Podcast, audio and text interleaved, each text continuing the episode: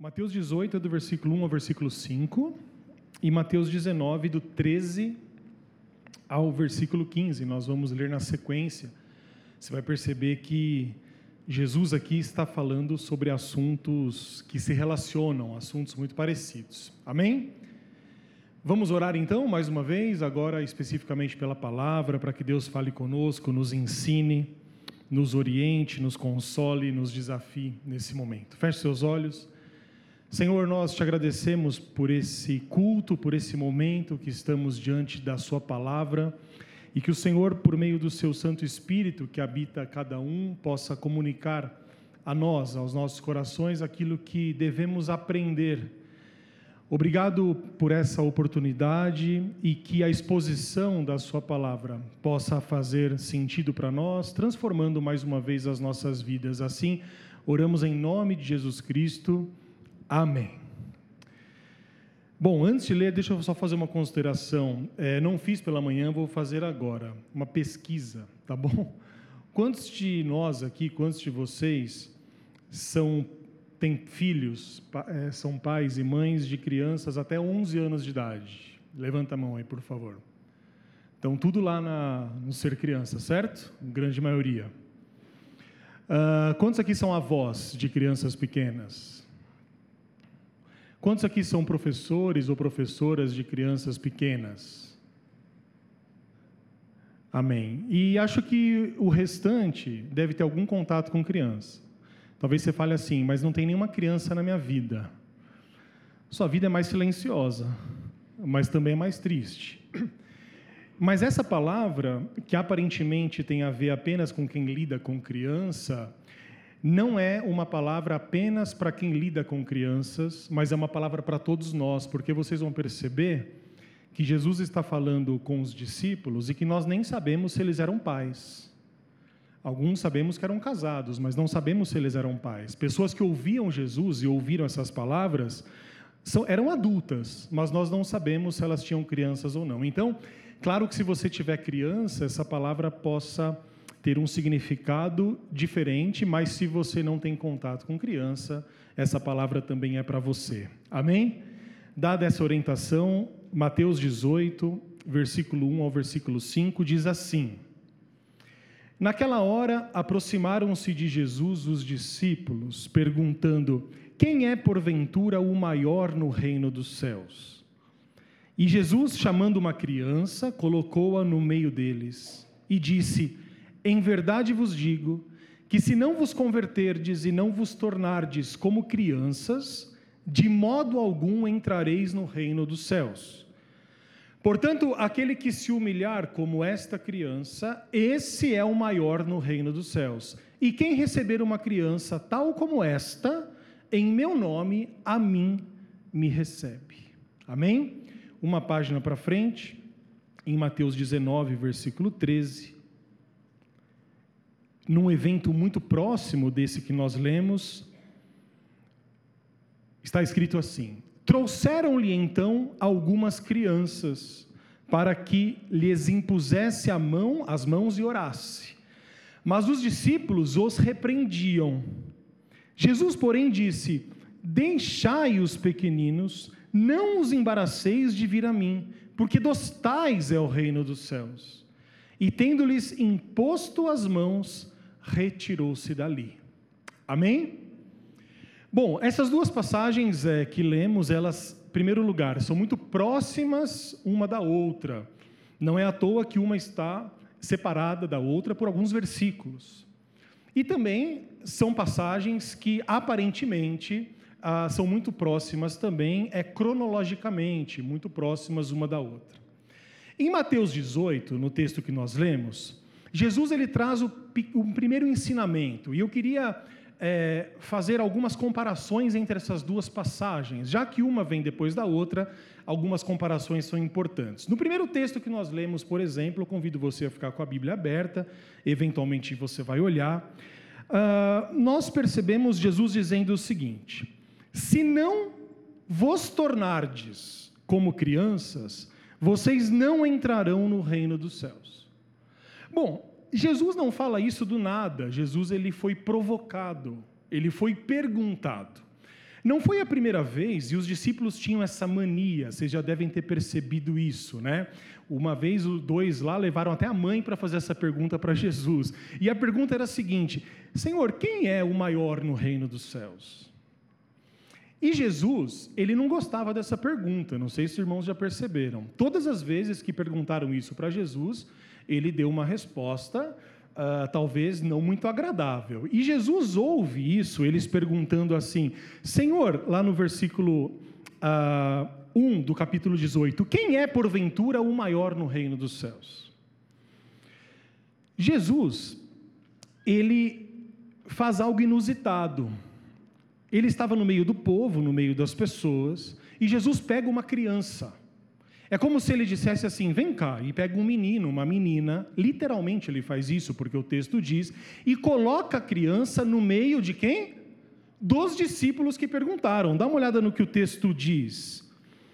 E Jesus, chamando uma criança, versículo 2, colocou-a no meio deles. E eu fico imaginando os discípulos vendo o que Jesus estava fazendo.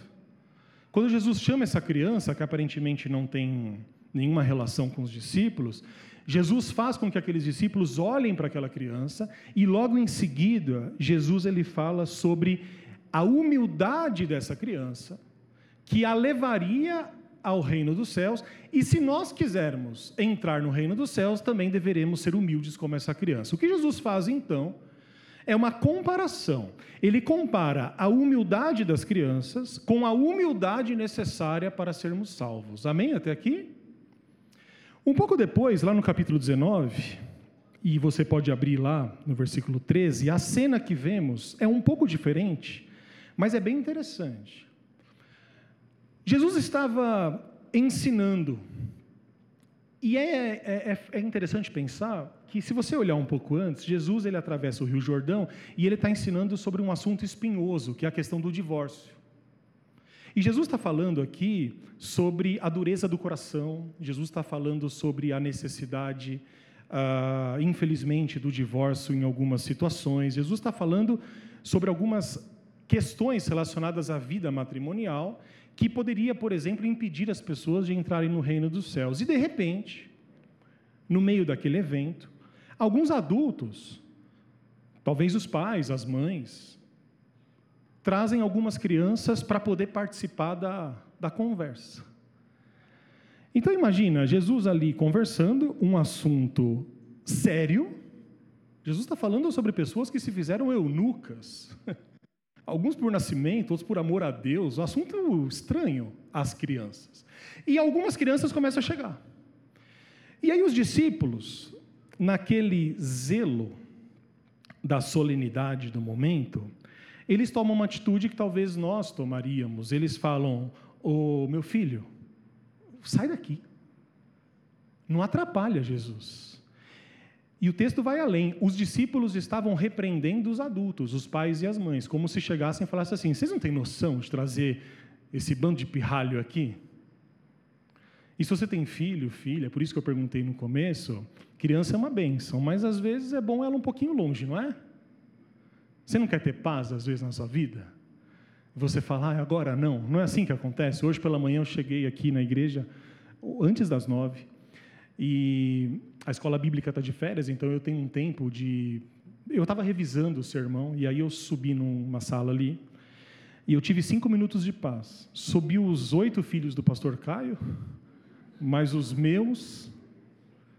E eu virei para eles e disse assim: Mas eu não posso ter nenhum tempo de paz para preparar essa mensagem, eles, educadamente, só ignoraram o que eu disse e continuaram ali.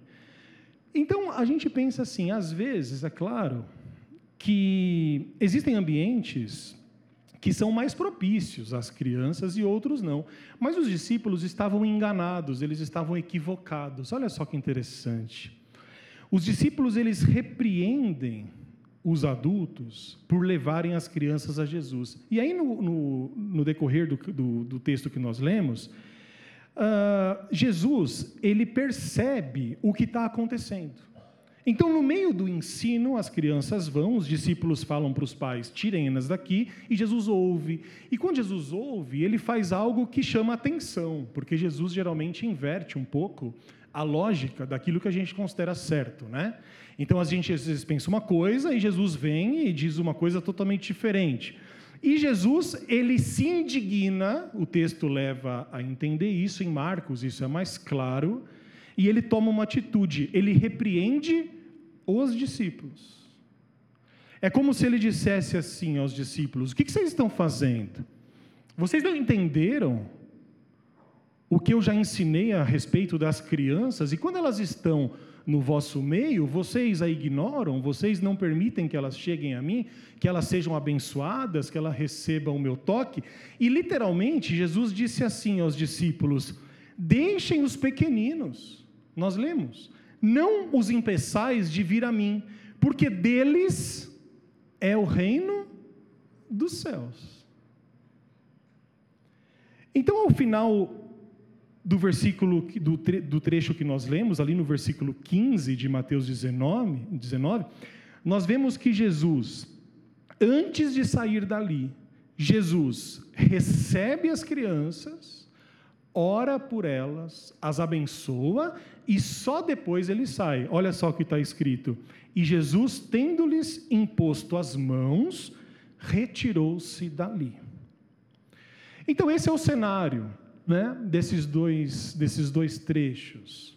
Jesus falando acerca das crianças, Jesus comparando uma característica de uma criança, que é a humildade, nós devemos ter, e no segundo texto, Jesus dizendo algo ainda mais profundo. Não impeçam as crianças de virem a mim, porque delas é o reino dos céus. E todos nós queremos entrar no reino dos céus. E eu creio que nós podemos, nessa noite, meus irmãos, aprender e considerar algumas coisas acerca dessas passagens. O que me salta aos olhos, talvez num primeiro momento, e eu pensei ah, sobre isso ao, ao, ao, ao, preparar a mensagem, e, e, e lendo os evangelhos, uma coisa que eu sempre percebi é como Jesus era ocupado. Ele era tão ocupado por alguns motivos. A fama dele corria ao longo do tempo. Não sei se você percebe, Jesus, em vários momentos, quando cura, quando abençoa, ele dá uma orientação às pessoas. Já perceberam isso? E ele fala o quê? Ó, vai, mas não conta para ninguém o que eu fiz. Isso tem algumas interpretações mais espirituais. A minha, que é mais carnal, seria mais ou menos assim: ó, não conta para ninguém, senão vai vir muita gente falar comigo. Ah, de algum modo, o ministério público de Jesus ele é muito curto. É um, é um ministério que dura entre dois anos e meio e um pouco menos de três anos. Jesus se prepara e apenas aos 30 anos ele começa a, a, a percorrer o, os lugares que, que a sua missão seria, seria cumprida.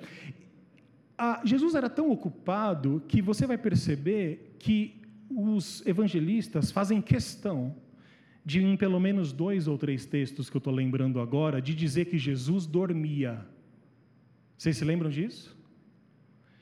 Ora, eu imagino que eles diziam que Jesus estava dormindo porque raramente Jesus dormia ou porque dormia muito pouco. Porque se fosse algo muito comum, não, não seria necessário dizer que Jesus estava descansando. Então, Jesus ele era procurado, ele era requisitado por homens, por mulheres, por doentes. Os fariseus estavam na cola dele o tempo inteiro. Mas apesar de toda a ocupação, que a sua missão exigia, Jesus ele não separou pessoas em mais importantes e menos importantes. Você consegue perceber isso? Jesus não abria espaço na sua agenda para os encontros com os poderosos ou com aqueles que queriam audiência, mas Jesus parava no caminho. Muitas vezes, pessoas que não estavam procurando por Jesus, como por exemplo a viúva do caminho de Naim, aquela mãe que tinha perdido o filho, ela nem viu Jesus. Jesus, o texto diz que olhou para ela e se compadeceu dela.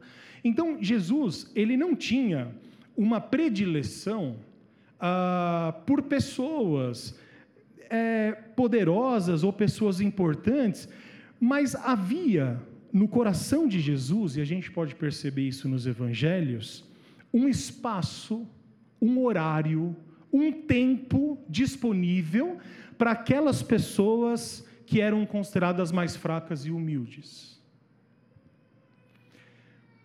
Se você não entende isso, assim como os discípulos não entenderam, as crianças chegam e você manda embora, porque você vai dizer o quê? Eu não vou incomodar Jesus. Ele não vai precisar se rebaixar ao nível de uma criança, porque aqui não tem lugar para elas.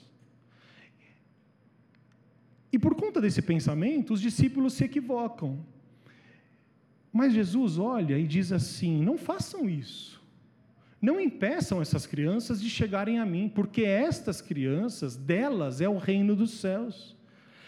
E essa postura de Jesus, meus irmãos, é uma postura diferente, e eu tenho certeza que surpreende todos ali, assim como nos surpreenderia. Se você observa pessoas ocupadas, poderosas, essas pessoas elas estão tão cercadas de proteção, que elas não, mesmo se quisessem, não conseguiriam enxergar as pessoas. E Jesus era um pouco disso. Jesus estava ali ensinando, sendo requisitado. Jesus estava em momentos tensos também, porque sofria perseguição. Ora, não havia tempo né, para perder com crianças. E por quê? Porque as crianças elas são incapazes de entender as coisas que Jesus ensinava. Era isso que os discípulos pensavam. Crianças representam, de algum modo, aquilo que, aquilo que significa mais ingênuo, mais fraco, menos dotado de entendimento, de força, de defesa. E é por isso que os discípulos eles pensaram, bom, Jesus não vai se rebaixar, não vai dar atenção a essas crianças e fizeram isso, eu acredito, não sei o que você pensa, até na boa intenção. E aqui existe algo importante. Vamos lá. Primeiro lugar, os discípulos, por um lado, estavam certos. Pensem comigo numa coisa. Aquelas crianças, elas não poderiam aproveitar muito do que Jesus estava ensinando, até porque ainda eram, por conta da idade, limitadas intelectualmente, no sentido de ter uma compreensão daqueles ensinamentos. Aquelas crianças, elas teriam dificuldade, talvez, de se comportar, elas iriam atrapalhar. Então, por um lado, os discípulos não estavam fazendo isso de maldade, os irmãos entendem? Mas eles estavam preocupados com um bom andamento, com a tranquilidade de Jesus. Mas, por outro lado, nós vemos, por aquilo que Jesus falou, que esses discípulos estavam muito equivocados. Porque nenhuma incapacidade, preste atenção no que eu vou dizer, nenhuma falta de entendimento, nenhuma falta de estudo, nenhuma limitação, seja ela física, emocional, intelectual, nada é capaz de distanciar alguém da presença gloriosa do nosso Senhor Jesus Cristo. Nada, nada. E eu creio que é isso que Jesus quer mostrar. O reino de Deus, ele não está disponível aos sábios e entendidos. Em outras palavras, nós devemos, claro, como cristãos, e sabemos disso, aprendemos, devemos crescer na graça, no conhecimento. Devemos desenvolver a nossa leitura, a nossa espiritualidade. Devemos conhecer a história. É, é óbvio que a atividade intelectual é uma exigência a todos nós que somos cristãos. Nós ouvimos aqui algumas vezes, e o apóstolo Paulo fala sobre os cristãos de Bereia. Paulo ia ensinar nas igrejas e ele disse certa vez assim: tem uns crentes lá numa cidade chamada Bereia, que eles são mais nobres do que os crentes lá de Tessalônica. Por quê? Porque Paulo disse assim: os irmãos lá de Bereia, eles ouvem o que eu ensino e eles vão na Bíblia ver se é verdade ou não. Ou seja, não devemos ser cristãos ingênuos, a ponto de aceitarmos um ensino que vá contra as verdades das Escrituras. Os irmãos entendem isso? Isso é óbvio. É nossa, é, é nossa obrigação. Só que essa obrigação, ela também vem, principalmente, na dependência do Espírito Santo. Então, não sei se você já teve uma experiência assim. Às vezes você ouve algo e você não sabe, às vezes, rebater. Você não tem muito argumento, porque talvez você esteja no processo de conhecimento, mas algo lá dentro de você faz você desconfiar. Já teve essa experiência? De falar assim: olha, isso aqui não deve ser verdade. Depois eu pesquiso. Mas isso que eu ouvi, talvez não seja o que a Bíblia falou. É o Espírito Santo de Deus nos dando discernimento. E acho que a gente tem que buscar esse discernimento. Então, a busca pelo conhecimento bíblico, da leitura, o conhecimento intelectual, ele é importante a todos nós, sem dúvida nenhuma. Porém, ele não é uma condição para que sejamos aceitos por Deus. Porque senão, Deus teria os seus favoritos. Irmãos, conseguem entender isso? Deus teria apenas um grupo de privilegiados. E eu não sei se vocês concordam comigo, mas olhando para Jesus, me parece que Jesus, ele ah, vai por um outro caminho, em muitos momentos. Jesus se aproxima de quem? Principalmente dos pobres, dos fracos, dos oprimidos, dos marginalizados. Jesus ele prioriza muitas vezes as mulheres que não eram ouvidas, que eram desprezadas naquele contexto. Jesus, ele olha para as crianças e diz: essas crianças representam o reino dos céus. Certa vez ele disse, em exultação ao nome do Senhor, em adoração, ele parou no meio das pessoas, provavelmente levantou os braços ao céu. A Bíblia diz que ele levanta os olhos e disse assim: Senhor, eu te agradeço, ó Pai, por estas coisas terem sido reveladas não aos ricos e poderosos, mas aos pequeninos, aqueles sem entendimento. Portanto, diante desse texto, os discípulos estavam equivocados, porque quando eles dizem crianças aqui não, Jesus diz outra coisa. Jesus diz assim: você, eu, a gente pode não entender muita coisa. A gente pode ler a Bíblia e às vezes ter dificuldade na compreensão de alguns textos. A gente talvez tenha lutas e lutas para viver uma vida como a gente queria viver. Mas, se você tiver a humildade de uma criança, você receberá o toque do nosso Senhor.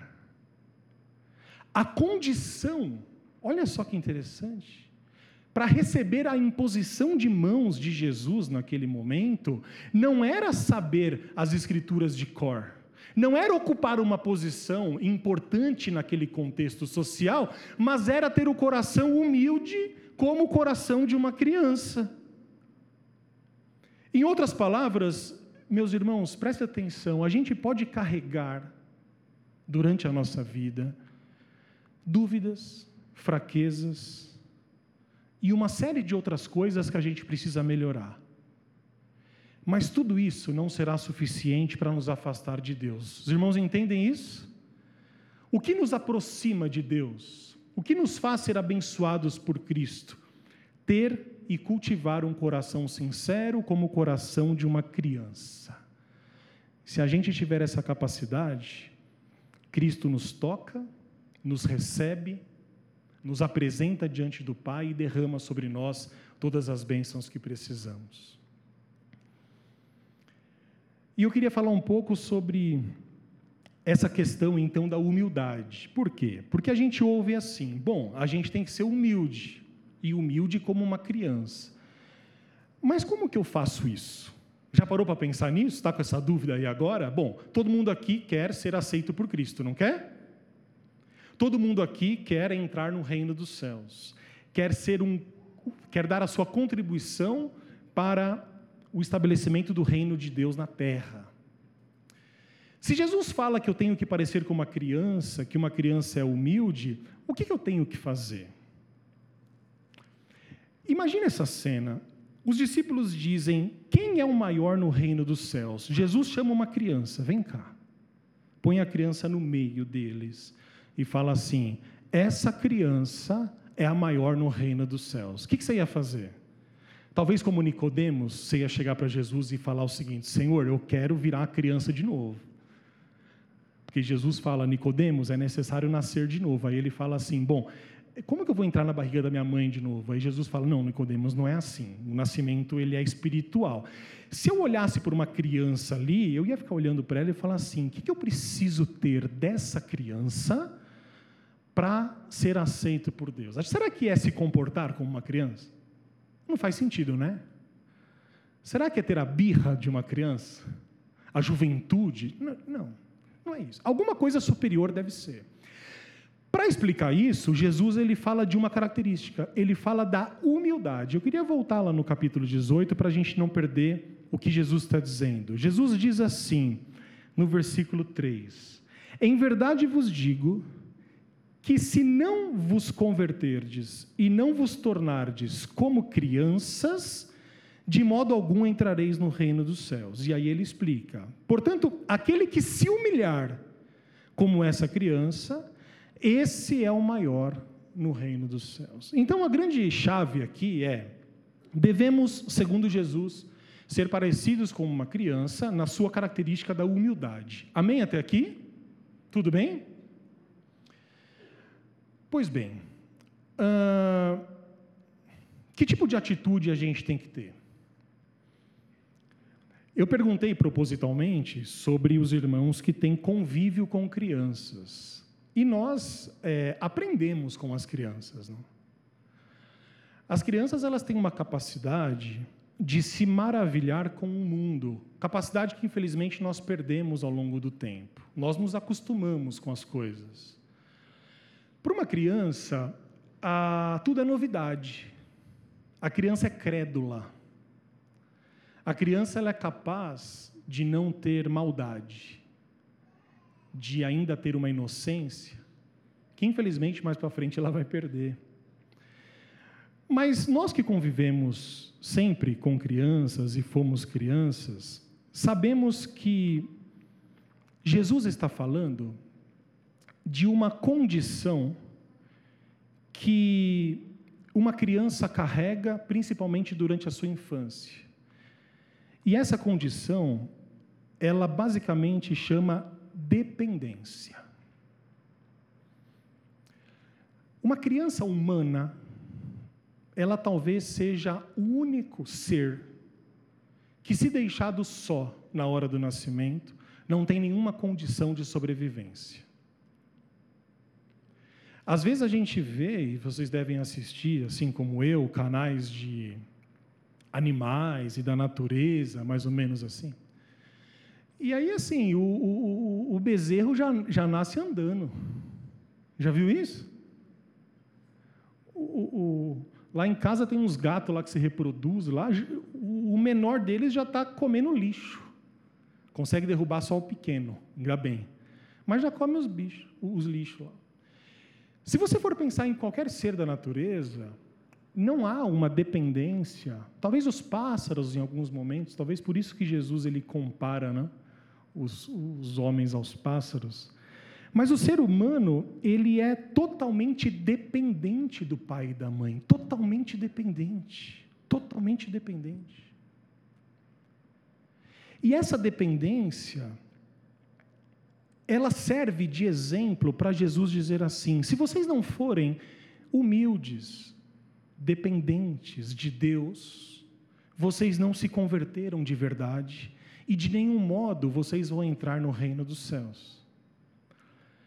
A gente sabe que para encontrar a salvação, a gente tem que ter humildade de coração. E talvez o sinal mais seguro de uma conversão é o desejo que nós devemos carregar de alcançar a humildade.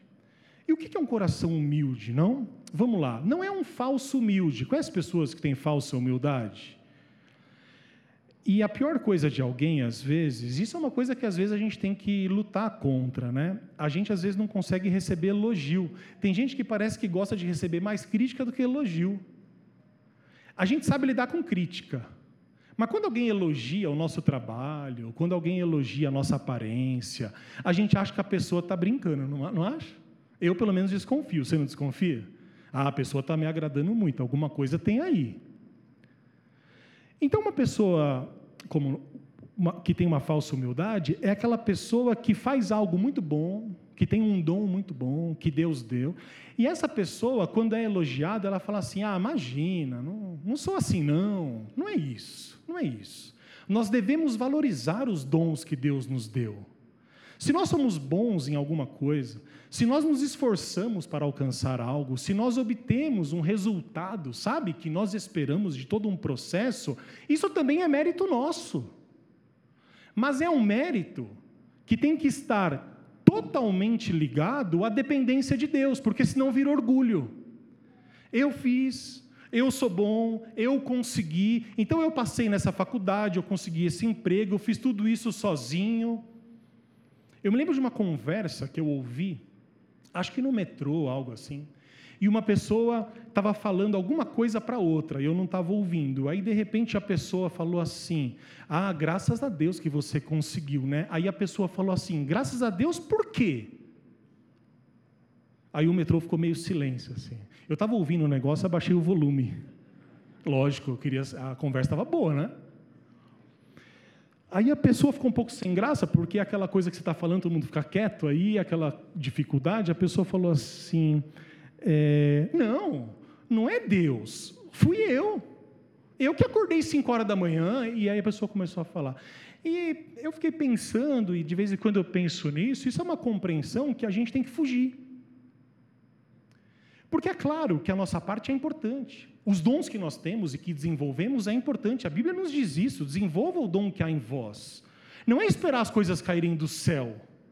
Estou procurando um emprego, Deus vai me abençoar. E o que você está fazendo? Esperando a graça de Deus sobre mim.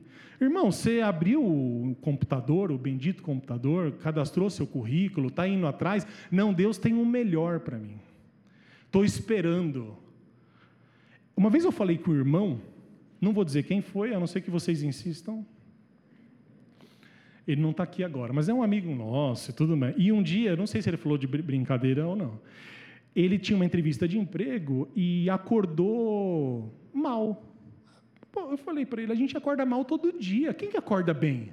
O relógio toca 5 da manhã, você acorda bem? Acorda mal. Dor de cabeça, fome, cansado. O que, que você faz? Você engole o choro e vai trabalhar e vai fazer suas coisas. Não é assim a maioria dos nossos dias? Ah, acordei meio mal. Falei, mas você estava doente, alguma coisa assim? Não.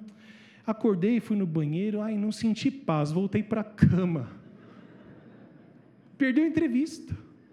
Porque, e o argumento, e aí eu, eu fiquei tão horrorizado que eu acho que ele percebeu. E quando ele percebeu, ele falou assim: não, tentou disfarçar. Não, eu sei que Deus tem o melhor para mim. Eu, eu fiquei pensando, né? Assim, uma compreensão um pouco estranha, né? Porque se Deus tinha o melhor para ele ali, ele não foi ver. Não é? Então tem coisas que pertencem a nós, que fazem parte de nós. Porém, isso não significa que a gente não reconheça que tudo o que nós somos vem de Deus. Tudo. Tudo que nós construímos, todas as nossas capacidades, as nossas facilidades, você deve ter dons e facilidades que eu não tenho.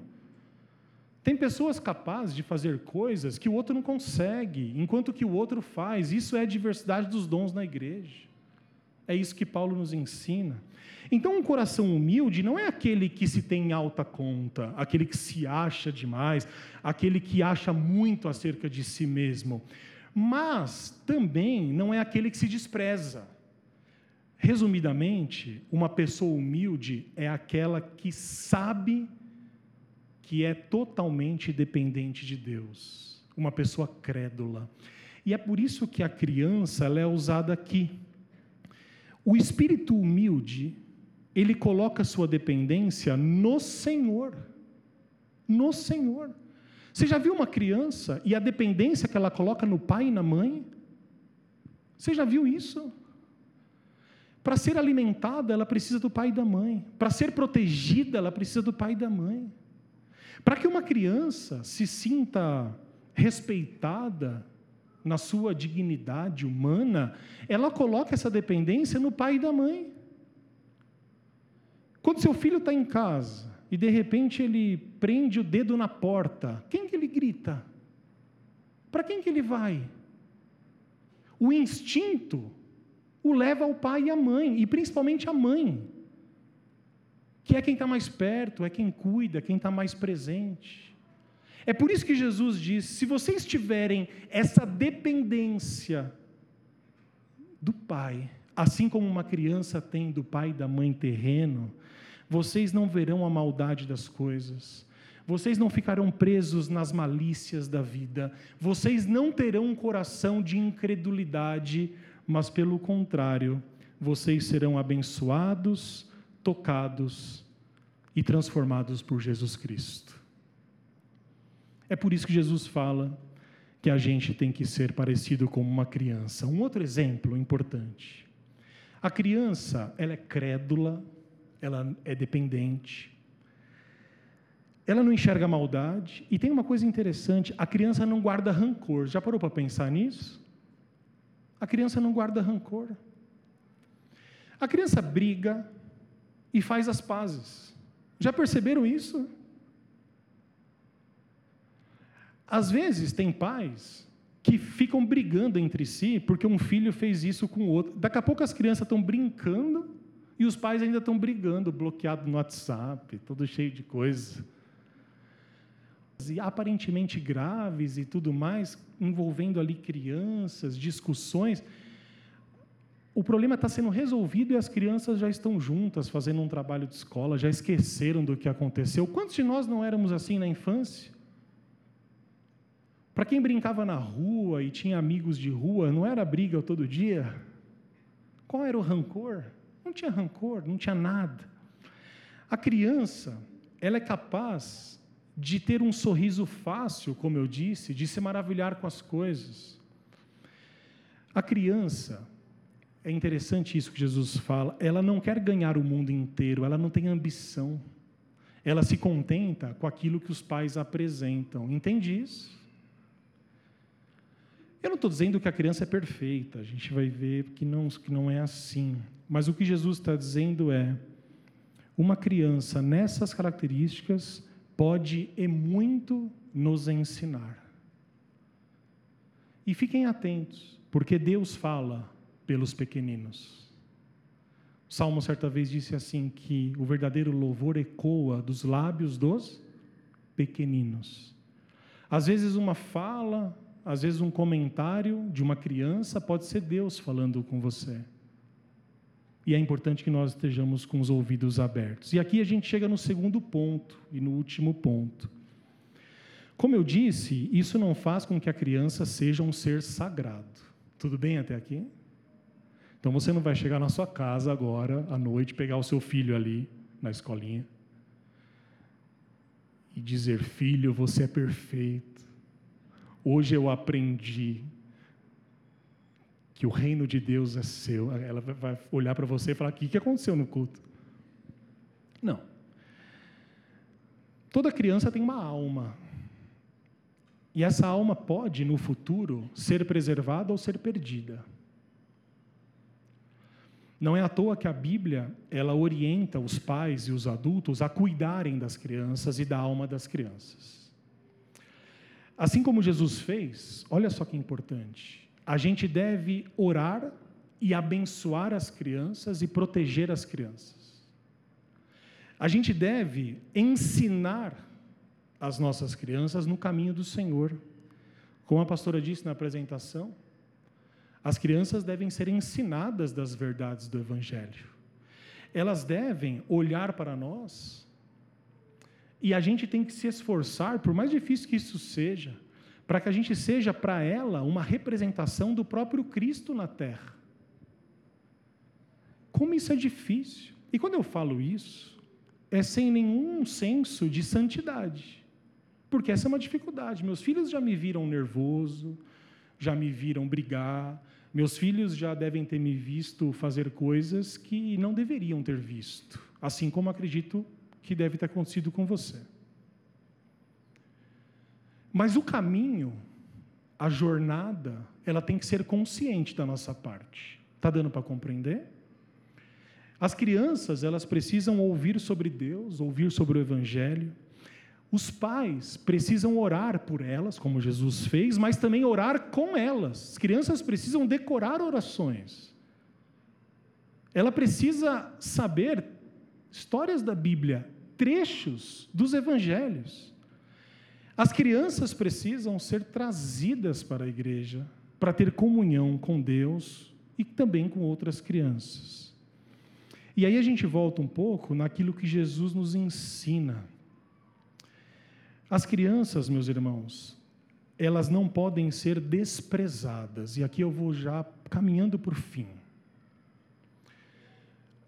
Como eu disse, aqueles discípulos não fizeram por maldade, eu acredito. Eles queriam preservar uma espécie de solenidade, mas o que, que eles fizeram? Desprezaram as crianças. Estava todo mundo ali ouvindo Jesus, as crianças chegaram e eles disseram: tire essas crianças daqui. Jesus nos ensina que o desprezo à criança não deve acontecer. A criança deve ser cuidada, como nós vimos, espiritualmente, mas também toda criança deve ser protegida na sua infância e no seu direito à dignidade. Preste atenção no que eu estou dizendo. E isso começa dentro de casa. A criança, ela não deve ser exposta a brigas. A brigas que eu digo, não é discussões que acontecem eventualmente, não. Crianças não devem ser expostas a palavrões dos pais, a prato na parede há palavras que vão afetá-la durante toda a vida, inclusive. Uma criança, ela não deve, no seio do lar, ser usada de escudo. Ela não pode ser confidente da mãe e do pai. Ou seja, eu que sou pai, não posso chegar para o meu filho e falar mal da minha esposa. Ou falar para o meu filho de 10 anos coisas que ele não consegue compreender coisas que serão pesadas para ele. Do mesmo modo que a mãe não deve chegar aos filhos e também usá-lo como confidente de segredos e de coisas que não fazem parte do universo de uma criança, porque isso é ferir uma criança na sua infância, na sua capacidade de compreensão. E para além desse cuidado familiar dentro de casa, nós temos que entender, como igreja de Cristo, que uma sociedade em que as crianças sofrem abusos é uma sociedade que ofende a santidade de Deus. Uma criança que sofre violência, uma criança fora da escola, é uma ofensa aos mandamentos de Deus. Meus irmãos, uma criança que passa fome envergonha um país e envergonha a igreja de Cristo na terra. Essa é uma compreensão que nós temos que ter.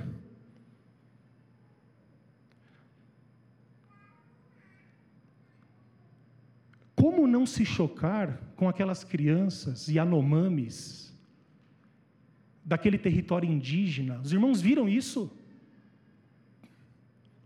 Se você não se choca com isso, você perdeu a humanidade. Crianças abandonadas, com doenças, em nome do quê? De um projeto de poder, de um projeto de dinheiro que o tempo inteiro Jesus Cristo condena.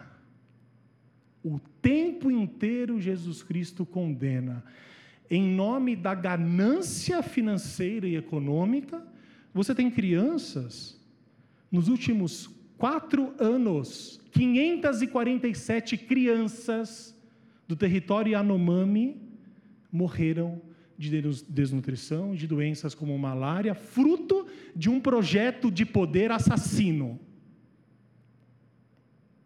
Ora, o Evangelho de Cristo nos traz um caminho diferente, ou não? O Evangelho de Cristo diz que o mais fraco, que a criança, que o desprotegido, que aquele que carece de necessidade de defesa, precisa ser o alvo de todos nós e o alvo do Evangelho de Cristo. Então eu acredito, a partir do que Jesus faria e da indignação do próprio Cristo,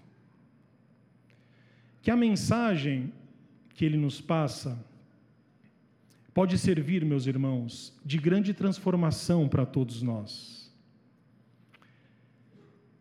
Quando Jesus diz: não impeçam os pequeninos de virem até mim, porque deles é o reino dos céus. Jesus está dizendo a mim e a você. Primeiro lugar, você não pode impedir ninguém de vir até mim. Pregue, como Mateus disse lá no capítulo 28, a todas as pessoas, a todas as criaturas, e aquelas que crerem serão batizadas em nome do Pai, do Filho e do Espírito Santo e serão salvas. Como Tiago nos explica, não devemos fazer acepção de pessoas. Então, a primeira coisa, quando Jesus diz: Vinde a mim as crianças, Jesus está dizendo: Nós não podemos impedir ninguém de vir a Ele.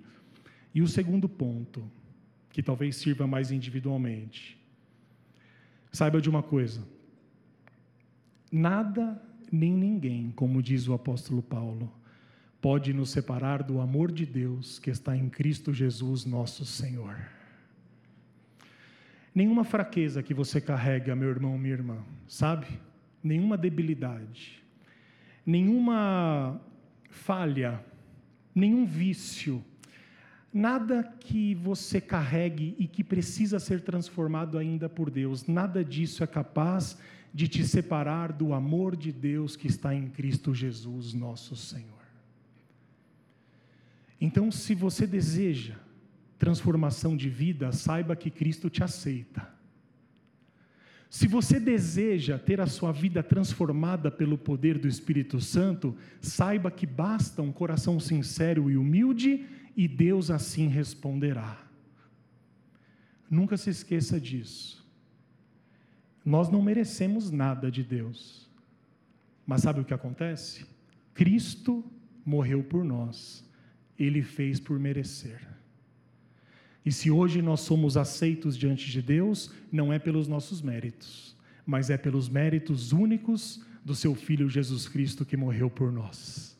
A oração que você pode fazer é a seguinte: Senhor, eu não mereço, eu não posso, eu sou incapaz, mas eu me entrego nas mãos do seu Filho Jesus Cristo.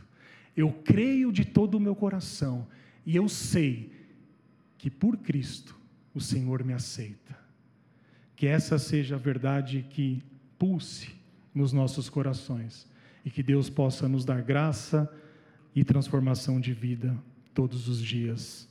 É o que eu desejo, eu tenho certeza que é aquilo que você deseja. Curve o seu semblante, em nome de Jesus. Senhor, nós oramos a Ti e ouvimos a Sua palavra que nos desassossega uma palavra que nos faz pensar, que nos desafia, que faz com que cada um de nós, a partir de mim, comece a questionar os próprios valores. Mas uma coisa eu sei que todos nós aqui desejamos ser cada vez mais a sua imagem e a sua semelhança. Assim como o salmista diz, nós também podemos orar com sinceridade: Senhor, vê se há em mim algum caminho mau e guia-me pelo caminho eterno.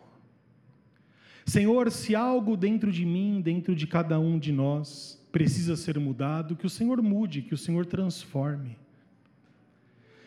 Que eu possa, juntamente com os meus irmãos e irmãs, ser cada vez mais parecidos com a criança, na humildade, na dependência, na falta de maldade, na credulidade, porque a Sua palavra diz que para que Deus se agrade de nós, eu preciso crer que Ele exista. Senhor, que essa fé seja plantada e fortalecida dentro de cada um e que as transformações elas possam acontecer em nós. Pai amado, que dentro dos nossos alcances, dentro da nossa realidade, nós possamos ser adultos e adultas responsáveis que nós possamos proteger as crianças e não apenas elas, mas todos aqueles que necessitam de nós. Porque nós sabemos que se uma pessoa com necessidade se apresenta diante de nós, foi o Senhor que a mandou. E se eu quero ser como o Senhor é, eu não tenho o direito do desprezo, o direito de ignorar aquela pessoa que o Senhor me manda. Então, Pai, dentro dos nossos alcances, que possamos ser sal nesse mundo e que a Sua luz brilhe nesse mundo através de nós. Assim oramos de todo o nosso coração. Amém. Amém. Coloque-se de pé nesse momento.